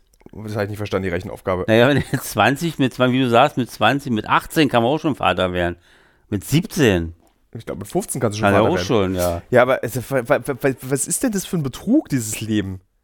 Was ist. Ja, ernsthaft, wie schnell, es war doch noch gestern 1998 und ich bin mit Carsten Meyer auf die Love Parade gefahren und habe Ecstasy aus einer Socke gekauft. Das kann doch nicht wahr sein. Ja. So, wird's auch noch mal langsamer oder wird's einfach nur immer Ich weiß, schneller? es wird immer schneller. Das ist auch zum Kotzen. Ja, es wird, es rast. Ich sage ja, die, ich habe immer den Eindruck, jetzt lach mal nicht, das Räuchermännchen, was ich gerade rausgeholt habe, dachte ich, ist immer noch warm vom letzten Mal, ja. So das ist unglaublich. Das ist, also ist es für dich als, als 108-Jähriger so, dass ein Jahr sich anfühlt wie 10 Minuten? Sieben, ja, macht mir die Eltern. Ja. Also ein Jahr ist für dich 10 Minuten. Es, sehr, rast, wirklich. Hast du irgendwann, also das Problem ist, dass ich mal festgestellt habe, ist das Einzige, was die, das Rasen des Lebens verlangsamt, sind traumatische Erlebnisse oder katastrophale Erlebnisse. Die Pandemie hat für uns alle das Leben verlangsamt. Also als es losging, hatten wir das Gefühl, da gab es ja auch so Witze, dass irgendwie 2020 war irgendwie acht Monate lang März. So, das gab ja dann so, weil das der, der März so ewig einem vorkam.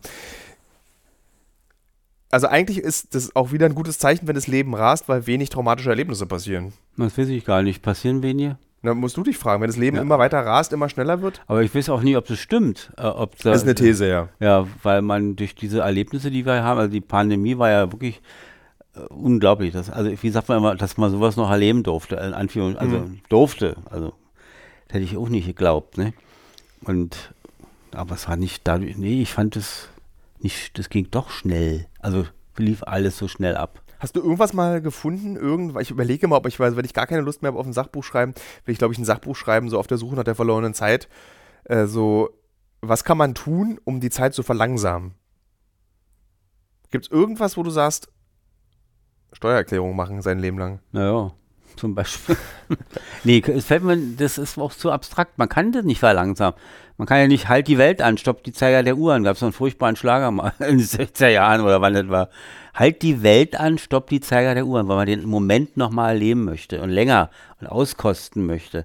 Also Schlagertext. Ja. Ne? Aber das, der sagt's ja eigentlich. Und das ist ja Illusion. Das kann, geht ja nicht. Kannst du dich nicht an die Uhr hängen. Findet man Wie- sich damit irgendwann ab, dass man einfach sagt, das, da ist jetzt eben das Leben, was so rast? Ja, muss man, ja. Man kann eben versuchen, das nur zu füllen mit einigermaßen vernünftigen Dingen.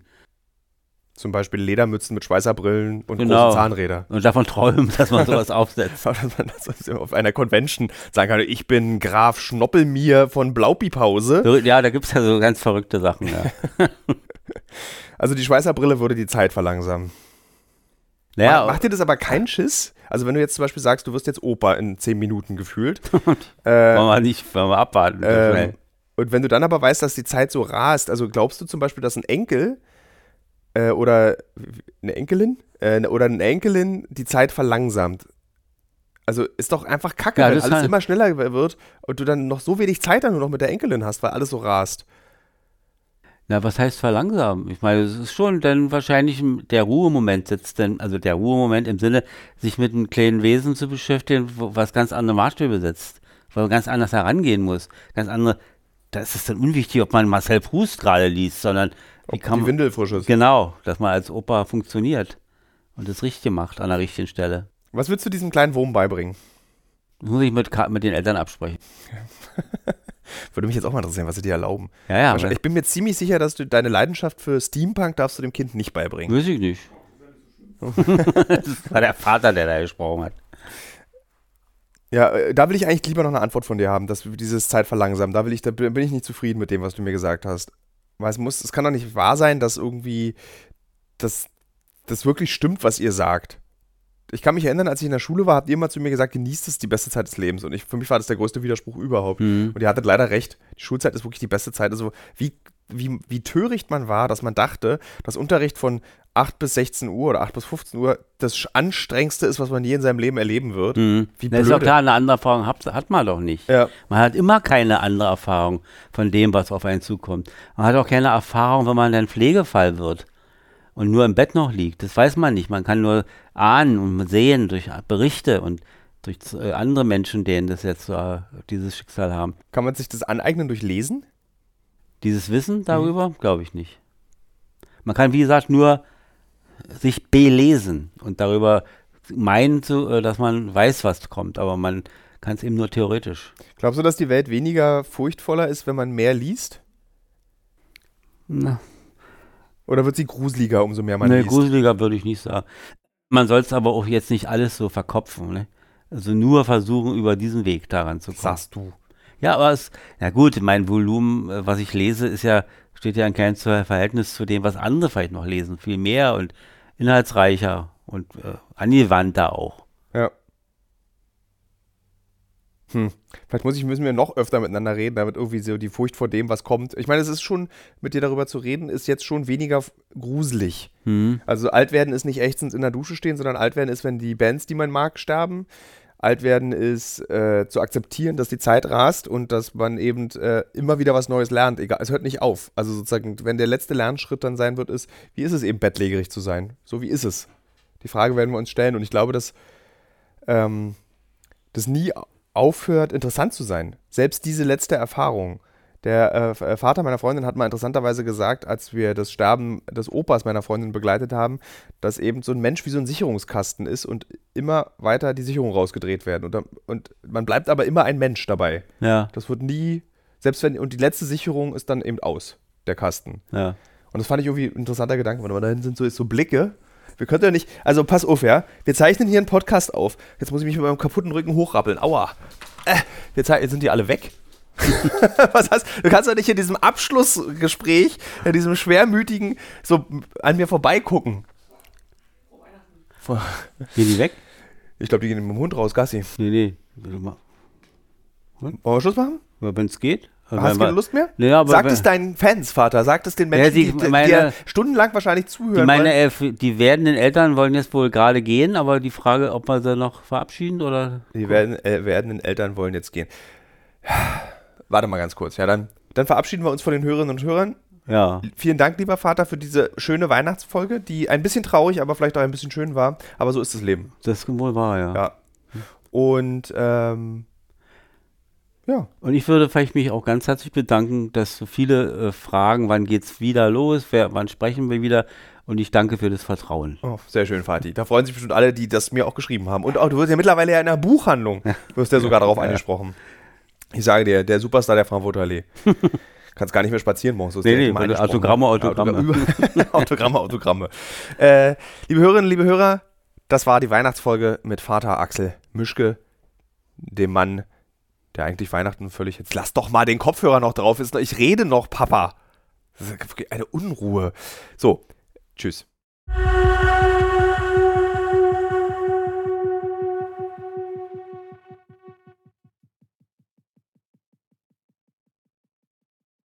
So, liebe Hörerinnen, liebe Hörer, wir haben jetzt nochmal das Gespräch in die Küche verlagert in der elterlichen Wohnung. Mein Bruder, meine Schwägerin sitzen jetzt hier und meine Mutter hat zum allerersten Mal ein Mikro vorm Mund.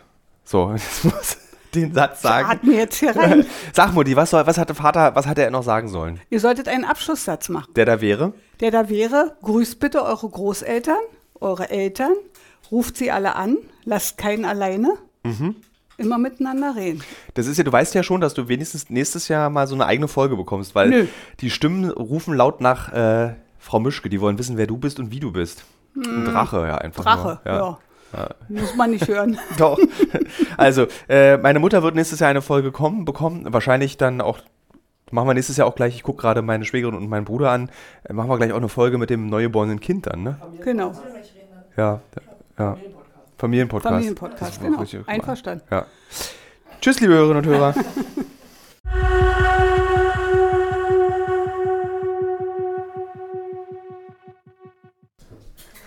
So, äh, ist natürlich immer noch nicht vorbei. Ich mache hier noch eine Abmoderation, noch eine letzte Mutter. Ja, ich, ich ist schon wieder Aufnahme, die rote Lampe leuchtet. Ich, ich, immer dazwischen, nee, quatscht. So, ich bin jetzt gerade im Wohnungsflur meiner elterlichen Wohnung und auch hier natürlich, mein Vater hat den Fernseher schon angeworfen. Was ist denn hier los? Der Fernseher ist schon an. Äh, auch ProSieben, den Heimatsender, guckst du. Äh, und äh, es gibt natürlich hier auch wieder so eine endlose Endfolge. Ähm, ich stehe jetzt hier vor dem Geschenke ähm, Stapel meines Vaters und er hat zum Beispiel, das ist ein Hinweis auf eine mögliche, also wer bis hier gehört hat, bekommt jetzt einen Hinweis darauf, dass es schon ein Projekt gibt, was geplant wird, gemeinsam mit meinem Vater. Und dieses Projekt behandelt den Lieblingshomosexuellen des ehemaligen, des, äh, des ehemaligen Chefredakteurs der DB Mobil, Alexander von Humboldt. Also Alexander von Humboldt ist nicht der ehemalige Chefredakteur der DB Mobil, sondern Alexander von Humboldt ist der Lieblingshomosexuelle des ehemaligen Chefredakteurs der DB Mobil. Und dieser Mann hat ja, Alexander von Humboldt, hat ja eine sehr berühmte Reise gemacht. Und es gibt die Überlegung, gemeinsam mit meinem Vater, der jetzt hier neben mir sitzt und pro sieben ohne Ton guckt, während ich diesen Text hier ins Mikro sage, gemeinsam mit meinem Vater diese Reise zu machen. Und vielleicht werden wir daraus auch einen Podcast machen. Vielleicht aber auch nicht. Ja, ich wünsche euch allen ein tolles 2023. Egal wie bekackt die Aussicht ist, wir Menschen kriegen es doch dann am Ende immer wieder besser hin. Und ich danke natürlich Nils, Kniels, Nische, Augustin, der jetzt ein riesiges Tattoo auf dem Rücken hat und ein riesiges Tattoo auf dem Arm. Ich danke Marlon, der ein Volontär ist mit guten Eigenschaften. Ich danke Kaspar Dudek, der ein Ex-Volontär ist mit sehr guten Eigenschaften. Und natürlich danke ich an Katrin. Und neuerdings danke ich auch OMR, die die Vermarktung dieses Podcasts übernehmen. Und ich hoffe, ich hoffe, dass mit der gesammelten und geballten Marktkraft von OMR wir es schaffen werden, endlich Happy Po zu gewinnen als exklusiven Sponsor für diesen Podcast. Und hätte mein Vater jetzt noch ein Ton Tongerät um, würde ich mit ihm wahrscheinlich noch ein halbstündiges Gespräch über die Errungenschaften des Happy Post sprechen. Aber er winkt gerade ab, er möchte darüber nicht sprechen. Deswegen hören wir uns alle, ich weiß gar nicht, kommt die nächste Folge noch vor Silvester? Wahrscheinlich.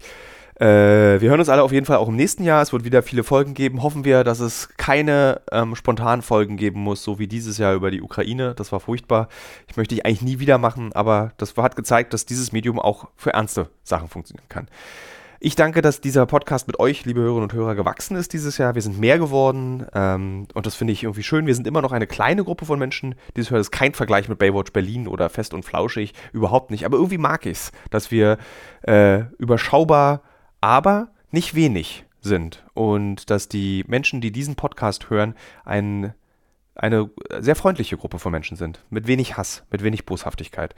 Nur eine Beschwerde habe ich dieses Jahr bekommen von einem Mitarbeiter von Julian Eichelt, der bei Achtung Eichelt mitmacht. Ähm, der beschwerte sich dabei, der beschwerte sich bei mir, dass ähm, das, was wir tun hier, ja irgendwie auch nicht das Wahre vom Ei ist. Und ganz anders als das, was er tun würde. Und was er damit sagte, ist, wahrscheinlich sind wir alle zu links. Und ich halte das für ein Kompliment. In diesem Sinne, wir hören uns nächstes Jahr. Oder nächste Woche. Nächste Woche auf jeden Fall auch, aber nächstes Jahr auf jeden Fall auch. Tschüss.